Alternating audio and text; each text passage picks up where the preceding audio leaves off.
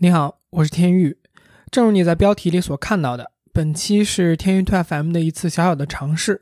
在上周日的时候，我们和听友群的二十多个小伙伴一起连麦聊了一次天儿。这个呢，就是当时现场的一个录播。那在互相提问的过程中，我们聊到了天宇 Two FM 幕后的一些故事，还有思考。比如说，做了四十期节目的我们对播客这个内容形式的想法。比如说，我们最开始的初心是什么，以及做天娱 to FM 之后我们的一些改变等等。那如果你对播客这个内容形式感兴趣，或者你也有自己的节目，我们希望能通过本期的内容和你分享一些我们的想法和感受。大家比较乐于说话的，开个麦吱个声呗。我感觉目前说话就哦是可以。Hello，我是怕抢话，他说的不好。没事没事没事。我们的声音，大家呃在各自的设备上听都清楚吗？大白你也随便说点啥。我其实就正好你说到这个，我就我就很好奇，我们的声音跟在播客里听起来一样。啊，对对对，一模一样，一模一样，一模一模一样，一样。还以为你们跟九七一样用了变声系统。所以我刚刚说把播客搬到直播了嘛？就是一模一样。哦，行，那我们开始吧，朋友们，欢迎大家。欢迎，好嘞欢迎，欢迎。对，应该应该不用介绍吧？就是我是天域 Jack，然后然后另一个在第二页的是大白。不用强调我在第二页吧？因为我在屏幕上看不到你。嗯，然后那个天宇那边可能网会有一点点不一定那么稳定，他现在在隔离。我旁边的是 Allen，然后大家在群里面也看到过，拉大家进群的啊运营的小伙伴是 Allen。大家好，大家好。那我们就正式开始，就是首先欢迎大家来参加第一次聊天的活动。然后我刚才就是来的比较早的朋友有听到我说，就是这个事儿是这样，就是呃我们在那个节目结尾的时候，不是每次都有说说欢迎大家加入听友群和我们直接聊天嘛。然后就作为一个声音节目，大白觉得就是说呃我们一直文字聊天不做语音，感觉在虚假宣传，所以我们就今天搞了这么一个活动试试看。就是如果效果不错的话，我们可以之后定期做这种线上的语音聊天儿，然后我们也可以把一些嘉宾呃拉过来跟大家做这种有主题的互动聊天儿什么的。好，然后那我们今天大概的一个规划是这样，就是第一个是大家放松，因为就是聊天嘛，就像刚才呃开始的这段时间其实就是闲聊。然后呢，我们会穿插着问大家一些问题，然后大家也想什么有好奇的可以问我们。呃，我们问的问题呢，大部分就是说可能会想了解一些大家对节目的反馈，然后因为我们一般只能看就是说比较有限的数据，就是从我们做播客这个角度来看，我们能看的数据是就是平台提供的那些嘛，平台提供的，然后那些数据，对对对对对，其实是比较有限制的，所以我们可能问大家的问题更多是呃我们对节目制作上面的一些直接的反馈想知道。这样可以帮助我们后面去把这个东西做得更好。然后，如果聊得不错的话，我们会把今天的这个聊天的录音作为就是下周四更新的彩蛋发出来。呃，就是大家大家可以知道一下这个事情，感觉要要告知我们在录音。然后那个作为开场啊，就就我先热个场，就分享一个东西。你们有没有注意到我们节目的开头每次都是说呃你好，我是谁谁谁，然后嘉宾也是让嘉宾说你好，我是。然后不是那个，就是大家一般习惯性，包括嘉宾，如果我们对不跟嘉宾去做解释的话，他一定会说“大家好，我是谁谁谁”。这个是我们在做到第那多少期、十几期的时候，我们去集中去看了一次数据，然后发现了一个非常神奇的现象，就是呃，如果你开头的时候说“大家好”，那个跳出率特别特别的高，就是就是莫名其妙，大家似乎对“大家好”这这句话就有。一个天生的那种就是要退出的那么一个习惯，然后这个事儿一开始我们就是我跟大白去看到这个数据的时候都觉得没有道理，然后直到有一天我在刷小红书的时候，我点开了一个视频，然后那个视频的那个博主开头说了一句“大家好，我是谁谁谁”，然后我把视频关了，然后关的时候我靠，所以这个事情是所可能是很多人的一个不知道为什么的通病，呃，所以所以这个是一个分享，这种本能当中。OK，我看又进来了一些朋友。Hello，Hello，朋友们，这回可以说大家好。哎，这回可以说，这回这回必须得说大家好了。好，那我们就呃开始问问题啊。前面呃我们大概说的东西就是今天主要就是互问问题，然后大家就放轻松的聊天就好了。那我问第一个问题，就是大家最喜欢的节目有没有说到哪期？可以随便说，先是从九七进来的是吧？九七的号召力大，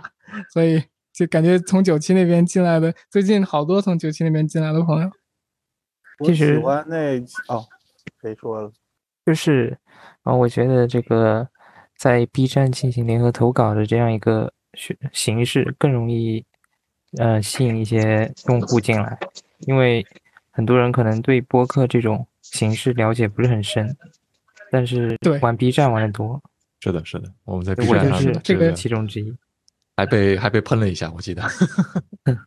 这个其实就是我们做。B 站的那个最核心的理由，说实话，就是，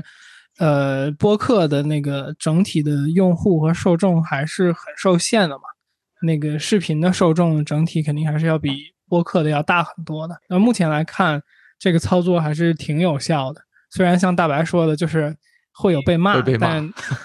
对，但这个这个，如果一会儿我们有时间，我们可以聊一下，就是被骂会，就是被骂是什么感觉，或者说怎么看这个事情。就其实我们。反正我个人是挺不在乎这个事儿，就骂就骂吧，骂也是流量。呃，我不知道是不是是不是这个说出去也会被骂的。OK，大家看那个群里，中华说最喜欢美食大厨是 Christy 那一期。我是芯片那一期。我是从物理学的那一期，那两期还有对撞机。哦哦，那那我是南方周末那期。哦，南方周末，我估计南方周末那个老粉了啊。然后看蔡小圆说最喜欢波波老师那期，哦，有第一期，第一期。大白，你你现在还敢回去听第一期吗？我我都有点。哦，米少来了。啊，别 Q 他，他不是说他不是说旁听吗？哦，没事，打个招呼。他是。Hello，Hello，呃，我是蔡小圆，我想分享一下我最喜欢的那一期是波波老师的。就我其实是去年疫情的时候，就是呃，因为很长一段时间关在家里面，然后呃，当时觉得还挺压抑的。然后当我第一次就是决定出去跑公园的时候，我在抖音上面随便搜了一下，就是跑步，因为我想跑十公里以上，然后想啊。当然，我特别容易跑步姿势不正确的话，特别容易伤膝盖嘛。我想搜一下，然后就看见了一个叫波波老师的一个抖音博主，然后在那里非常认真的分享，就是他在呃他在朝阳公园跑步的很多经验和细节，而且很多都都是给小白看的，而且他分享的过程中特别的真诚，虽然每一个视频也都很短。然后我看了他这么讲了之后，我就。感觉就是好像跑很长的距离，其实也没有我想的那么难。然后基本上我最后一口气看了他十几个视频，我就去公园里面，呃，就跑了十公里，就第一就就一口气跑了十公里。然后我还我还挺感激他，虽然后面也没有超过这个公里数，就一直停留在十公里，但是我还挺感激他的。但是我其实是完全不了解他的背景，就只知道他是个跑步大。大牛，所以在你们的节目里面，我第一次听到就是他本人去介绍他的历程，包括他后面跑呃户外的那个呃越野，然后我才知道就是原来他就是比我想的还要牛好多，而且他比我想的还要再谦虚好多。然后我觉得那期节目也特别的好。对，嗯嗯，是的。你说到这个，我我确实非常风趣。对对对对，他我们感觉就是他。一开始开始的时候，不知道从那个剪辑之后的听起来是怎么样。就是一开始你会觉得波波说话比较理智，或者说比较稳重，但是一旦讲到他自己跑步的那个故事的时候，哇，整个人就打开了，那个 状态就很不一样。他每次讲到那个故事的高潮，我感觉 都都怕他喷麦。对，我记得那期也录了好久，到到后面真是我们不敢，完全不敢打断他，然后就他的故事一个接着一个的讲。对，对我我刚才想说的是，就是呃，其实我们最近有开始去请一些就是完全不认识的嘉宾，然后我们发现的一个点，也就是呃，刚刚蔡小元你说的，就是就是播客它的这个形式，因为受众他习惯去听一些。呃，怎么说长内容？所以它其实反而给了一个，就是说视频不具备的一个，让你去把观点和不管是故事还是什么东西，去完整的表达清楚的这么一个空间。就是它，它给了你足够的时间去让你去把一个事情说明白。但这个东西在大部分的，就是短视频或者说中视频里边，这个不太好像有这个机会给到你，因为你做这个东西受众也会很小。不过，呃，对，从另一个角度讲，播客的就是受众可能 也本来就不是特别多，所以就是看他的那个抖音，因为都是十几秒，他就更多的时候是像一个老师一样在讲。就是你只能知道他很厉害，但是你不知道他是怎么走到今天这一步的。然后听你们的那那一期播客节目，就真的是，他就他就不是一个老师的形象了，他就是一个很爱玩、很野的一个，对，一个很纯粹的一个运动爱好者的感觉，就真的很觉得很棒这一点。嗯嗯，是是是。OK，节目这个还还有大家想聊哪期吗？没有的话，我们可以看下一个。那个稍微念一下群里大家说，不是群里就那个聊天里大家说的。聊天里那个螺丝刀说最喜欢物理学的几期啊，刚才那个发言的时候也也听到了，嗯，然后赵说最喜欢那个哥大语言学院兄弟，就那个哥大白大哥嘛，啊，确实也是 重量级的一个嘉宾。然后对，但是好像我觉得那个老白那一期没有。没有做好宣传，因为我感觉好像大家没没有理解到他是谁，就没有理解到他他他多么溜，所以给大家介绍一下，张是我们的大恩人。其实我们好多节目的嘉宾是张介绍的。是的，是的。怎么闭麦了？找表情那种得得别还卖乖的表情没找到，等会儿 我找到了给你发。行，呃，还有那个。呃，几位朋友说是喜欢芯片那一期，然后陈应金是说喜欢南州那一期，还是说还是说这是这个从哪一期开始入坑的？我可能后面这两个问题混在了一起，但是，嗯，大概就是这么一个情况吧。其实还有还有 Top 中华说从第一期开始听的，这个真是我我其实还想过说要不要问大家是有没有从第一期开始听的，结果真的有。然后对对，首先第一这个问题不用再问了，第二我感觉非常害怕。是有点害怕。我们，呃，其实说到这个，我记得好像在之前那有一期，我们是多少二十期还是十几期？我们好像回来聊过一次，就是做播客的一个感受。第二十期，第二十期。嗯，对。然后周围后来也有一些就是朋友也想做播客，然后感觉都能看到一个，呃，就是比较清晰的路径吧。就是基本上大家一开始都是源于想表达。就有这个表达的欲望，去开始想做这个播客，但是这个表达欲基本上你去做，嗯，咱俩当时做了多少期大白？我觉得做到第五期差不多就是纯表达欲。嗯，不不不，那个我觉得做十几期是才开始请嘉宾，但我自己感觉就是纯是那种就是你想输出的一些观点。做到第五、第六期的时候，我觉得就已经不是那么。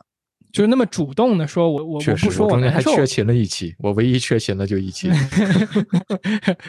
对，然后到后面就是我感觉就会往嗯两种方向发展，一种就是去会去做一个呃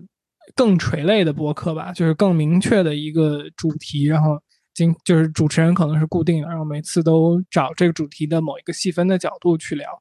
然后我们这个方向是另一种，就是更多的去找一个嘉宾。呃，来去讲就是各种各样的话题，然后这种就更泛一点。但我们后来有一些朋友去发现，他们做播客的时候也看到了类似的路径，就是表达欲是开始的起点，但是很快这个东西就不是呃最主要的一个一个问题了。我想问大家，就是觉得，嗯，对天娱 Two FM 的第一个印象是什么？因为我们在过程中也听到过一些听友去。提就是问我们说我们是怎么选题的，或者说我们是怎么，就我们这个节目到底的主旨是什么？我一直以为你们是一个科技节目，然后我看你们讲物理学，然后立马关注了。对不起，因为真的，因为我自己是一个业余的物理的科普博主，然后对这方面话题比较感兴趣。嗯，然后我就一看你们哎讲物理，然后还有一些芯片啊什么的，然后我就立马关注了。你你的什么社交媒体什么的是同名的吗？呃，可以在。抖音上搜一下叫修饼，然后我是业余在讲那个物理的，大概有几十万粉好好好丝的样子。嗯，好的好的我们去看看，我们去看看，有机会看看能不能呃修饼，抖音上。我们结束去搜，我怕一会儿。OK，第一印象是，呃，通过来聊人满足各个领域的好奇。对对，是的，是的，我们也是非常好奇那。你们觉得你们 slogan 说的很清楚了，就对谈未知领域，好像就满足大家所有的好奇心和，就好像在那一小时内去体验别人的人生那种感感觉，我觉得蛮酷的。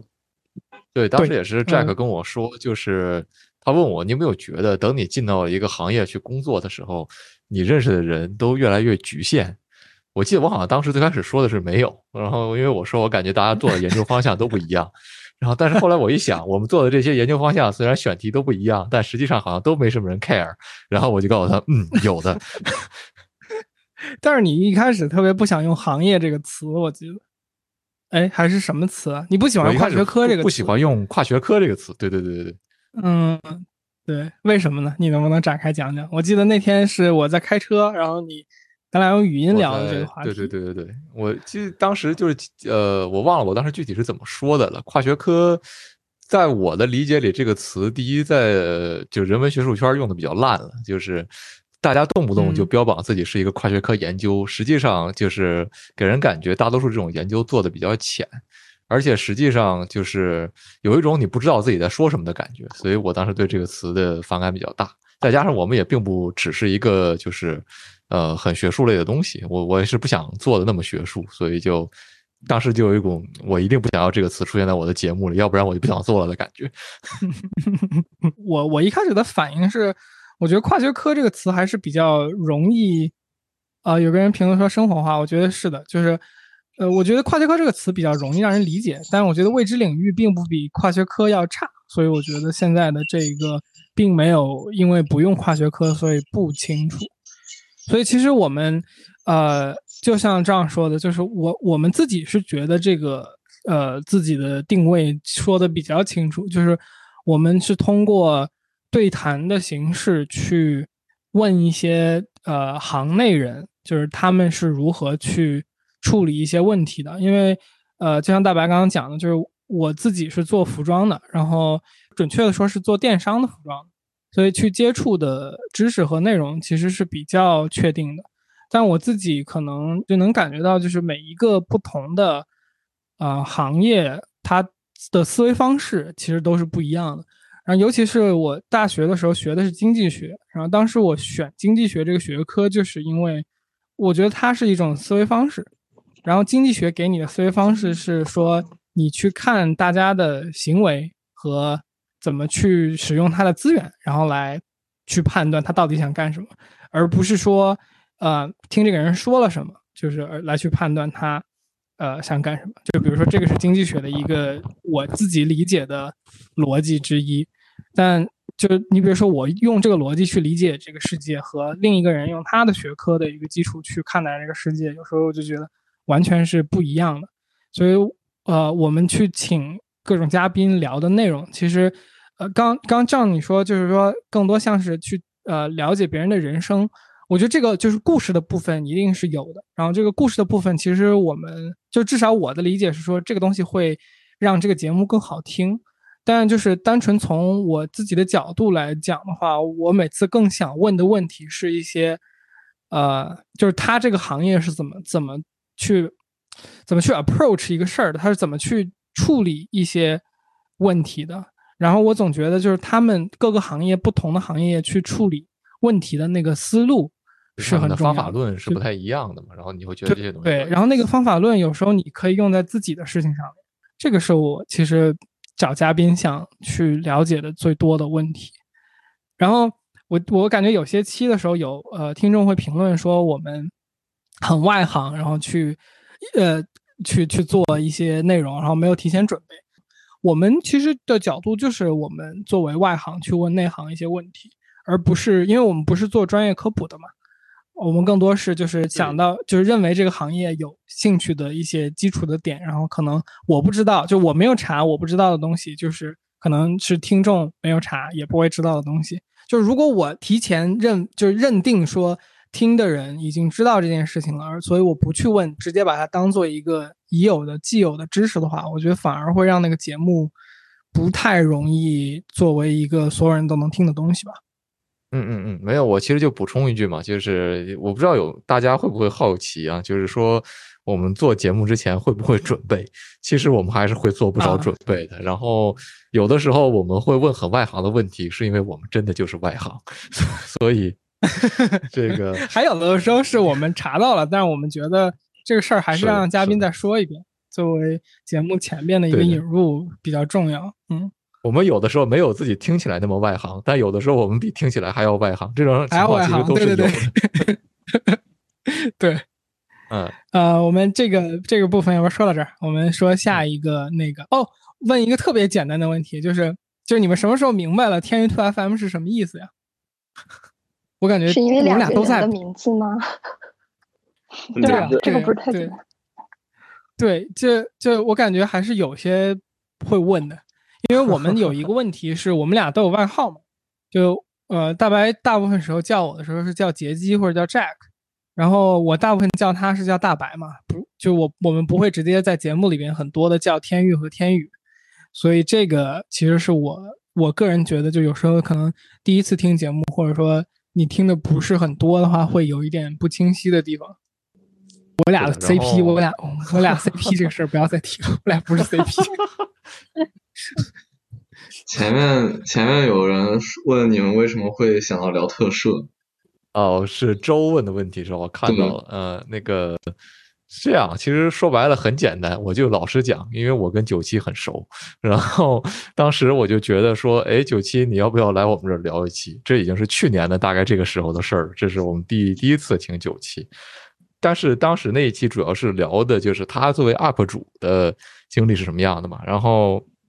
后来又过了一段时间，就前前前一段，我们又在想后面做什么的时候，我就在想，我们当时请了九七，但是只是聊他作为 UP 主的经历，没有实际去聊特摄，感觉怪怪的。要不要请他再聊一期特摄？然后 Jack 也说好，感觉有意思。然后我们就去又问了九七，他同意了。其实就是这么简单一件事。对，其实就是好朋友嘛，就是他们俩认识好多年了，所以，所以其实我们第一期的时候，呃，更多是问了他很多，就是为什么不 接广告，为什么不恰饭？这个是当时我们挺，我就我自己，因为我又就是生叫什么商学院的科班，然后后来又呃自己做点小生意，所以我其实挺好奇这个事情的。因为我自己对恰饭这个事情没有什么认为它有什么问题或者不好，然后后来呃，就是当时九七的，就是跟我们关系比较好，然后我们就直接问了他一些这方面的问题嘛，然后所以那一期的重点就落到那边去了，然后这个就后面就是大白刚刚讲过的部分。然后其实不恰饭也挺好的，因为这么讲嘛，因为很多 B 站 UP 主嘛，因为恰饭这个事情其实已经身败名裂了。嗯嗯，你们是讲他的好兄弟塔子哥吗？不不不不是不是不是，是是另一个人，另一个人是九九七上次提到那个，不不是因为首先呢，因为他们还他们两个做的东西都是货真价实的，像其他有些 UP 主嘛，我在我个人看来嘛，怎么说嘛，泛泛而谈，然后就感觉没没东西，然后就还还带节奏，嗯，然然后像带节奏像两两两是怎么讲？就是我其实一直不太理解带节奏这个事情，就是、啊呃怎么怎么理解他在带节奏呢？呃，这么这么讲嘛，嗯，就是说，嗯，有有些作品嘛，它本来其实也不算差，但是可能因为他主观臆断嘛，他自己觉得不好看，然啊。后，就就在视频里说说说，明白明白。我 Sorry，我我我我这儿截你一下，就是我们我们可能不要太在一个细分上面，我们之后做那个专题的时候，我们可以来更多的展开那个嗯细分的部分。我我刚才其实想回应就是周说的一个东西是，呃，我们自己在做节目的时候，我不知道大家就是感知强不强啊？就是其实天娱 Two FM 是一个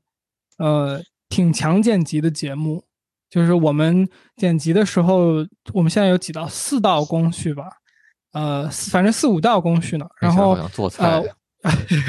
然后实际上剪辑的时候可以非常非常细的去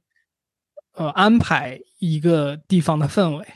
就是这个很坦白的跟大家讲，因为但是我们我们就是我也另外坦白的讲，就是我们还是挺真诚的，就是实际上那个氛围是怎么样，基本上我们会还原那个情况，但是有一些细节，其实我们自己在剪辑的时候，我们是可以感知到，就是这个东西完全可以通过后期的很简单的一些操作。把它的氛围的感觉，就像你说的带节奏，你可以在氛围上带节奏。就一定程度上，我们会不好意思打断你一下啊，就是就是我们会觉得，就是我们手上拥有的这种传播的力量，其实还是一个挺可怕的一个玩意儿，就是嗯。你听到的东西和实际被录下来的东西已经完全不是一回事儿了。就是无论它是往好的方面变了，还是往坏的方面变了，其实就是力量就在你的手中，看你怎么样去运用它。虽然说起来比较比较那什么奇怪吧，人文学者发言的一件。对，本来就是就是比如说你讲一句话，然后我比如说我作为主持人，或者是我作为主持人我说一句话，然后嘉宾他回复那句话的速度。即使他给了你一个肯定的回复，如果我把那个回复的速度减减短一点或者拉长一点，你听起来的那个，他到底是想告诉，就是他到底是认不认同这件事情，其实你是会听出不一样的意味的。但是实际上这件事情又加一个很神奇的东西，是这里边又有一个就是网络延迟的问题，就是所以我们实际上录下来之后拿到那个，就是因为我们是分轨录制。但就是实际上就是我们每次拿到的是每一个人是一个音轨嘛，然后我们把它们拼到一起的时候，其实和当时录制的时候每一个人听到都会有点不同，因为每一个人那里的网速是不一样的嘛。可能他回应的是在在那个他认为合适的时间时间点上的，但是实际上我们听到可能有那么个一秒的延迟什么的会发生，所以实际上我们拿到的时候可能也不是一个百分之百很合理的，就是最还原当时氛围的那么一个东西。所以其实我们后面无论如何都是要调整的。然后在这种调整过程中，其实你就可以去增加一些氛围和减少一些氛围。然后我不知道大家有没有意识到，我们其实，呃，现在说话的今天可能还行，今天不是很打磕巴，就是我们实际上一句话里面的磕巴什么的，就是这种口癖都会被剪。然后我们到后来之后会把一些回应的嗯这些东西也剪掉，因为它其实会打断嘉宾那个叙述的一个听的感觉，就是。多了不是一件好事情，所以嗯也会被剪掉。所以其实这件事情到最后，就是我们自己剪多了，也发现就是虽然我们是在尽力去还原，呃，我们认为当时的那个氛围，但实际上就像大白讲的，就是你实际上能做的事情是很多。所以说，所以我刚刚就问你带节奏这件事情，我觉得嗯是的，就其实是可以有挺多的手段带节奏的。嗯，对，就是说之前嘛，我记得还是幺九年嘛。那时候特区有一个 UP 主，也是做了一种类似电台的形式嘛，也是闲聊嘛。然后后面就因为可能说说的太挺多的嘛，然后最后被贴吧还有哔哩哔哩的那些观众给冲冲没了。他现在自己也退了，他不敢再聊了。理解。就是虽然扯得有点远，但网络暴力确实是一个越发值得关注的问题了。对，就说 还有就是人文学者发言。好，我们我们可以确实换下一个话题。这个这个点确实聊了时间挺长。呃，我就顺便回答一下飞鱼这个问题吧。就是飞鱼，就是嘉宾一般都是不是我们的同学和朋友？呃，部分是，部分不是。然后现在的嘉宾有很多是朋友的朋友。然后我们会逐渐的开始，最近也在研究，就是请一些之前完全不认识的。就是网上看到的有趣的内容创作者也好，或者是怎么样的人来去做我们的嘉宾，然后我们现在在摸索这件事情，有可能可能很快大家就能见到这样的节目出来。然后具体嘉宾是谁，我们现在就先卖个小关子吧。OK，呃，我们是不是让大家啊？可以，对对对，问大家随便问问的问题，我们已经说了半天了。我很担心到时候没有时间了。我呃，你们好，我是那个小白。然后我嗯我有很多问题想要问，然后嗯，第一个就是嗯，我想问一下，呃，首先表达一下，我觉得你们的节目做的特别特别的好，嗯，不光是内容，其实主要是选题，我特别特别的欣赏，因为我个人是对就是宇宙和物理，就是跟跟那个螺丝刀说的一样，我对这两个方面非常感兴趣，然后你们的节目里面能提供。就是这方面，还有跟我们日常生活之间的联系，就这个视角，我觉得我在其他播客里边是从来没有，都是从来没有见过的。嗯，就举一个小小的例子，然后我开始提问。第一个问题是，我想问一下，就是你们除了一开始的表达欲以外，做这个节目的初心是什么？然后第二个问题是，你们当时选择做播客，但是没有做视频，嗯，或者是那个文字的原因是什么？好尖锐的问题。第三个问 题，我觉得我挺想回答这些问题的。其实你说，第三个问题就是，如果说，嗯，这些节目可以满足大家的好奇心，那现在其实满足大家好奇心的节目也很多。嗯，大家不光可以听播客，也可以看视频等等。那就是除了这个好奇心以外，你们节目还有没有别的一个主轴，就是可以区别于其他节目的地方？就是除了选题，我不知道你们有没有一个。这样的东西，比如说，就我我我，因为目前好像还没有听出来。最后一个问题就是，就是嘉宾会不会在乎你们的那个播放量？嗯嗯，对，都听完了。好，嗯，很都是很好的问题啊。就我先 简单回答一下吧，到时候杰基你可以。补充一下，就对，因为我也在想，就我估计咱俩可能就还是在每个问题上有一点不一样的。对我跟杰基毕竟也不是同一个人，所以我们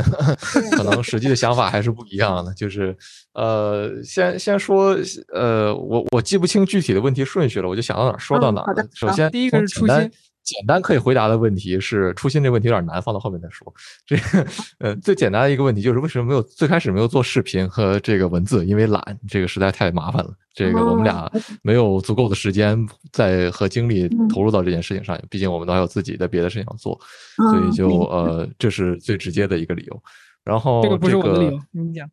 嘉宾嘉宾为什么会嘉宾会不会在乎我们的播放量？这个。我觉得，呃，我们没没有没有嘉宾直接跟我们表示过这个对自己的这个播放量不满。我我想也是，大家如果真的不满的话，也就心里骂一骂也就得了，也不至于把这件事儿放到来再跟我们说一句。这个，所以可能有可能没有，这个我我不太清楚啊。就是这件事儿不会给你们造成心理负担，是吗？呃。呃，不太会，有的时候我们也会觉得说一个很明明很好的话题，没有很多人听，是一件比较遗憾的事情。但是，呃，也就仅此而已了，我觉得啊。然后，这个初心的这个问题，我觉得当时我跟杰基，我们俩在呃决定做这件事情的时候的一个比较呃有趣的想法，就是我们会觉得，第一，这个在中文的这个播客的。呃，这个领域里面，呃，好的内容还不是很多。然后我们会觉得，我们可以借着这个大的环境来去尝试一下，就是说播客是一个什么样的东西，然后去呃体会一下，然后做一做这个长一点的这种内容的输出，是看一看是什么样的感觉。就说白了，也是一个对自己会比较呃有成长的这么一种经历吧。我这是这是我现在的一个想法啊。然后。还有什么问题来着？我记不太清楚了。我帮你回答，我我记了。嗯嗯，就是我初心，先说初心啊，就是我觉得这个在我我自己这边的情况是，呃，我跟大白也讲过，就是呃，我觉得有有几个点吧，就表达欲这个，我们刚刚有提到过，肯定有这一个方面的问题。然后呢，呃，我觉得主要另外主要的两个初心，一个就是我其实一直对免费的内容。这个东西本身是怎么传播的这件事情特别感兴趣，就是免费的内容和付费的内容自然是两个完全不一样的东西。然后我其实从可能挺早，然后就是在还在上学的时候的实习，然后甚至从高中的时候开始的实习，就一直是在做呃付费内容的市场的一些传播的东西。然后那付费内容带来的问题就是它的传播量。以及就是所有东西都有一个价格等等这些东西，然后它的自然的传播相对来说会比较受限制，然后所以这个是我其中的一个非常大的初心，就是我很想知道，呃，免费内容，然后如果你提供了好的价值的话，它是怎么样去传播的，这个是一个，然后还有一个就是我我是觉得这样就是。当如果你真的用心的去做一个你的主业的话，就是我自己的公司，其实我是非常上心的。说实话，这个播客，我我透个底，就是我们俩估计差差不多占我们时间的百分之五吧，就是很小很小的一个比例。然后还是比这个多一点。所以所以就是 啊，我有记过，我我有一个礼拜我用那个那个 iHourly 呃 iHour 还是什么那个那个我上次提到过软件，我用它记过一次，除了一下我的工作时间，它真的就占百分之五，就很少。所以所以其实它是这么，就是就是如果你真的想做一个事情的话，你很多的社，就我自己是这样的，就是我会削减掉一些社交的时间。然后大白是就是我特别特别好的朋友嘛，其实之前也提到过，就是认识多久这个问题，我们俩认识应该已经超过十年了。没有，还没超过呢。啊？哦，anyway 就不是那么重要，反正就很久很久了。然后然后这个这个这个就是你如果认真的做一件事情的话，你的很多社交的时间和这些时间是会被挤压的。所以我其实就有这个想法，就是说要去做一件，就可以跟大白一块做一件什么事情，然后。呃，当时那段时间是我听播客自己比较多，所以就是播客这件事情就比较顺理成章的变成了一个我们两个尝试了一下，然后并且一直做下来的这么一个呃媒介吧。然后后来我发现，就是一开始没想到，但是也达成了的一个结果，就是因为我不太发朋友圈了，后来忙起来之后就，呃，我其实现在朋友圈常年也是关闭的，就是我我在那个发现页里面是没有朋友圈的入口，我把它关了。但是我是会在每周发播客的时候，呃，每两周发播客正片的时候，我会把它发到发到朋友圈开一下，然后再关掉。然后我就会发现，就是其实有一些我的其他的朋友会听我的那个节目嘛，那我其实就是减少了和他们直接社交的时间。但是他们如果有机会听到我节目里边做的内容和表达的话，其实他也会有一种跟我又有那么一个熟悉的感觉。所以就是，即使有一段时间没有见的朋友，后来又见面的时候，其实我感觉好像做播客之后，大家不会觉得我那么陌生。所以这个是当时的几个初心吧，就感觉现在总结起来的话是这样。呃，其中可能有一个和朋友的那个是后来发现的，就是副产品啊，是一个非常好的副产品。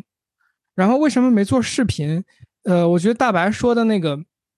就是视频的成本和懒这些东西一定是有的。但我当时的一个主要的想法就是，呃，大白也有提到，就是播客这个形式它本身是在增长的。我们做的时候是不是一九年？我觉得一九年的时候看起来还是挺迅猛。一九年还是二零年？反正就就是它它那段时间增长就还挺明显。然后这个也是其中一个理由。但是我们又觉得，就是国内还没有一个特别特别大的播客节目。就是呃，这个东西是这样，就是如果你们知道一条，就是有一个做中产阶级 内容的一个媒体叫一条，他们后来也开始有做线下的一些门店，然后去卖一些呃比较有生活品质感、有设计美感的那种小物件。一条的那个创始人他就讲过一个概念，就是说，呃，他们当时在做公众号的时候，那个时候公众号还是一个非常呃。空白的一块东西，就是就是大概一个可能订阅有五万、十万，呃，这种量级的公众号，其实就是一个非常非常大的公众号了。然后一条是一个第一个把公众号这个形式做的有超过百万人的这么一个订阅量的一个一个公众号，对。所以他们就在某一个品类里边创造了一个新的高度嘛。然后后来大家也看到，公众号这些年其实它的一个对于各种商业环境里边，就各种商业形式的吧，一个非常重要的这么一个地位和重要性。但是有一个人做了一个标志事件嘛。那我们觉得播客其实有点像当时的公众号，但是它还没有出现一个标志性的产品。那当然我们不敢说自己会去往这个方向走啊，因为毕竟。呃，一条当时是以一个比较呃用钱的方式去做的，然后我们现在并没有用什么钱来投到这件事情上面，嗯，但是后面如果这个，其实我们自己有一个规划，然后这个今天我们感觉没有时间去细谈了。另外的一个小细节就是，如果大家知道的话，美国有一个播客叫呃 Joe Rogan Experience，然后那个播客就在美国做出了一个标志性事件嘛，它被呃我记得是一亿美元卖给了 Spotify，然后中国的。听众的潜在群体就是就是人口基数嘛，比美国要大非常多，所以这个整体你可以看到，就是对我们不确定，但是如果播客这个形式本身做起来了的话，那这个本身渠道里边有非常多的机会，所以要刚我们也提到，就播客这个长内容具备一些呃视频形式下那个时时长不具备的一些呃优势吧，然后就是它和我我们自己也认为就是。这个内容你作为呃内容生产者和收听的人，因为有更长的时间的这种交互，然后也更生活化一点的交互，所以那种感觉也会不太一样。所以这个是视频，然后主轴，呃，我感觉是不是这个时间不够？我说完了，呃，这个我们今儿就说到这儿吧。我觉得，我觉得我这边就就先说这两个点吧。呃，我们稍微回应一下啊，不好意思，刚才是谁在说话？我打断了。没有没有，我就是表达一下感谢。哦哦，很满意你们的回复，嗯。啊，然后我们最后回应一下 Cherry，哎，一会儿结机我们怎么办？感觉时间确实有点不太够，要不你先去，我在这边收个尾，再，呃，那没事，我们差不多的时间。嗯，对，你说，是，呃，你你来。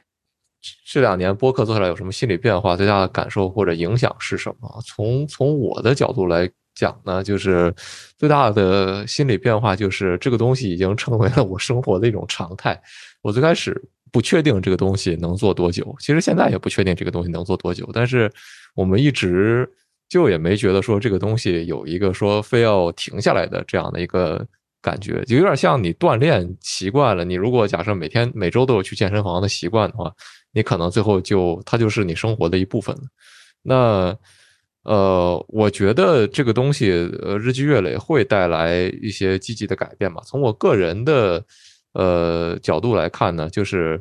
呃，一个很大的收获是认识了很多之前不认识的朋友，就是能够一起和嘉宾来坐下来聊两个小时天儿，这个是一个很难得的机会啊。当然，这个要感谢杰基，还有赵，还有其他的很多这个给我们推荐嘉宾的朋友们。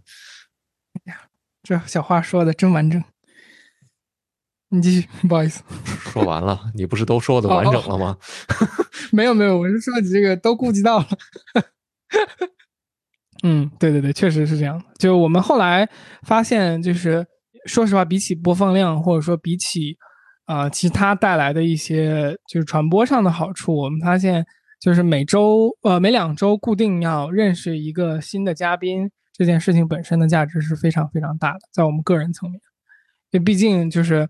呃，大家也能看到，就是嘉就是嘉宾在我们越做节目之后，能够请嘉宾的自由度也会越高嘛，因为你本身的节目有一个积累和背书。然后在这种情况下，其实也是我最早说的，就是呃，在你主业非常非常投入的时候，你的社交的时间会被挤压嘛。那有另外一件正事儿去，呃，反过来推着你去做这个，嗯，甚至比社交还要更深入的一个。对话要就是就其实如果突然你叫一个人说我们俩聊一聊人生这件事情是很奇怪的，就是这个也不是怎么说平时的社交的这个氛围大家习惯的一个状态嘛。那有这么一个节目的形式在，其实大家都会更认真的，就是嘉宾，我指的大家的嘉宾会更认真的对待就是这个谈话嘛。那其实它也就能够让我们和嘉宾之间的这个呃关系吧，就是有一个。比你直接去社交可能还甚至还有更好的一个效果。我们有没有什么没有料到的惊喜或者改变？大白，你有吗？我说实话，嗯，第一个就是，比如像今天这种场景，我之前就不会想过会发生，就是会有什么二十几个人来跟我们一起听我们在做什么这样一件事情，感觉是挺挺稀奇的。然后另外一个这个没有想到的改变呢是。呃，这当然是非常个人的感受啊，就是我觉得其实自己这个变得比以前更加，呃呃，意识到说自己的这个所处的领域是多么的小众的这样的一件事情，就是 呃，处在你自己的圈子里时间长了，你会觉得自己做的是一件大众的事情，然后但是你每次这个现实都会给你无情的打击，嗯，然后 我觉得这也是一个不错的经验吧，嗯嗯嗯。是是，嗯，我想想，我这边如果说有什么改变的话，哦，我想起来了，就是我我发现，就是播客这件事情，在我们个人角度，其实它会训练你的表达能力嘛，就是因为呃，播客就是语言串起来的嘛，这个很明显。然后，呃，我不知道大大白怎么觉得，就是我自己觉得我还算是比较能表达的一个人。但是我在做播客之后发现，就是你因为要去剪辑，要去审视自己的语言，所以其实你会发现，语言并没有你想的那么好，就我自己并没有并没有我自己想象的那么好，这是一方面。另一方面就是，呃，就是发现想回就是回答好一个问题，比问好一个问题要简单很多。就是实际上，我反正我不知道大白有没有同感，就是我我越发的觉得，呃，想回答好一个问题真的简单挺多的。就是比比起你想到一个真的合适的问题，因为你想到一个合适的问题，好的问题，其实你要多想一步，就是你大概要知道对方要回答什么，你才能问好一个问题。没人理我啊，大白，你怎么觉得？这个强行 Q 了我一下，我。我我我觉得救命稻草。我我我我其实觉得从呃个人的角度上来讲，不太呃敢下这样的定论。就是我觉得还是呃无论是问好问题还是回答好问题都是非常困难的。就是一个东西想要做好，当然它它没有简单的这么一说。呃，然后这个我我突然就是想到了另外一件事情，就是在回忆我们做这个播客的这个过程的时候，这个。呃，想到之前张雄就是南方周末那个前主笔曾经这样讲过，这个他就说，现在为什么大家都在追求最大的这种，呃，就是最大的这种流量、最大的收益？实际上，一个小众的东西做好了也很难。嗯，然后就是想到了这样一个东西，然后觉得播客或者说任何一个媒介，它的传播无论大小，其实都比我们。呃，日常当中能够接触到的这种社交圈子可能要大得多，就是就像我刚才之前也说过，就是说我们一个节目可能比较火的，能有几千、一万这种播放，呃，你跟什么 B 站那种几百万的视频，或者说上亿的那种流播播放的这种网剧，当然是比不了的。但是你生现实生活中有几次机会能有一万个人听你说说你想说的东西呢？对吧？我觉得这是一个。是 的，我觉得这是一个非常呃神奇的一件事情啊，就是也是每次都会提醒你自己是一个什么样的呃人，你是一个什么样的一个存在。当然，“存在”这个词儿用的有点呃，就是怎么讲，有有点中二了。但是，呃，就是你你你时刻就是我现在最大的感受就是，作为一个在呃现在的互联网媒体当中存在的这么一种一种介质也好。这样的一个一个 being，你的呃需要时刻认识到你在有缺陷的同时掌握着巨大的能量，这个是每个人手上都会有的，不仅仅是我们作为主播才会有的这种能量，而是每个人都会有的一种一种非常巨大的，又是匿名的力量。这个力量是非常值得我们去小心使用的。嗯，行，九点零六，呃，要不问最后一个问题，然后我们就撤了。我来问一个吧，作为忠实听众以及是个话痨，然后我 因为我我在跟别人沟通的时候，很容易把自己投射给他们吧，所以我想问的是，呃，因为还再补充一个知识点，就是拟态环境，就是每个人的想象机制是。就是都不一样的。那我想问一下两个天宇，然后你们在访谈中会陷入这样情况吗？以及对你们而言，这样是好的吗？如果不是的话，你们是怎么避免的呢？非常困难的问题。我觉得自己投射给对方。嗯嗯，我我不太确定，就是我有没有完全的理解，就是你的。呃，问题里边就是你你想表达你自己的那种感受，但我觉得我们在后面感觉到的东西就是，呃，我们首先有意识，就是大家的想法是不一样的，然后越来越多的能感觉到，就是我们问一个问题的时候，即使我们认为自己问清楚了，嘉宾去听到的东西可能是不一样的问题，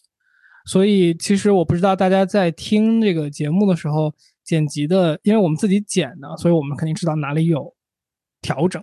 但实际上，有的时候我们会把问题剪掉，因为呃，嘉宾回答的不是我们问的那个问题。但是如果回听的话，从我们自己的个人的角度，我们认为他回答错，就不回答的不是同一个问题，所以留着那个问题就很奇怪。所以我们会把它编辑回它某一段叙述里边去，用那一个部分。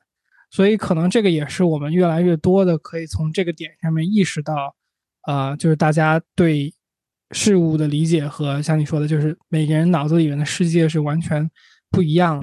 然后另外就是我去回听我们的节目的时候，我会发现，我不知道大白有没有感觉，就是我们发我发现我们说的话越来越少，就是我们呃没有原来在早期的节目里边的输出那么多了，可能也是有这个原因，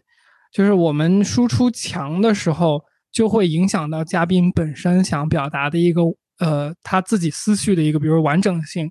或者他自己想表达的一个东西的一个。呃，逻辑性就会被我们的中间的插入的东西所打断，所以我们后来会更就是我有一天跟大白说，我说我们早期怎么听起来这么努力啊？就是就是感觉早期我们会说的东西更多，但是后来我发现好像并不是这样的，就是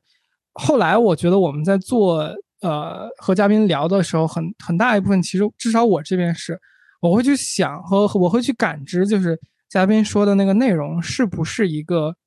嗯好的。内容这个部分，如果它是好的话，我我我们就不对他做什么太多的引导，就更多的去激励他说下去。所以可能这个也是后来我们表达的部分越来越少的原因。嗯，不知道这个这个回答有没有回答你的问题？就是可能这个问题本身就是一个你说的问题和我回答的问题不是一个问题的问题。呃，做节目之前会做大纲吗？还有节目的剪辑是谁？啊，简单的回答一下这个问题啊。会，这个我们会准备一些，就是我们比较好奇的内容，然后事先做一些基础的功课，去，呃，就是虽然我们说的是外行对谈内行，了解未知领域，你也不可能真的去见这个嘉宾之前啥也不懂，所以说还是要做一些基础的准备工作的。对，然后这个节目的剪辑工作现在是我跟杰基，我们两个各负责一部分啊。然后我们俩有时候会把交把工作内容交换一下，具体的就不具体展开讲了吧。嗯，对对，就是我们的流程里边有清理音轨和剪辑，还有节目的，比如说最终的配乐和一些呃选段的位置的调度。所以这个具体分工就不讲了，但是就是刚刚也提到过。就其实是一个挺讲强剪辑的节目，所以流程是拆分开的。OK，我们要不今儿就到这儿？我觉得，嗯，好。再再问，万一是一个长问题就糟糕，不能让那个嘉宾等太久。掌声。好好，谢谢大家，谢谢大家，超级感谢大家。好，那我们今天就到这儿。到这里，再次感谢感谢。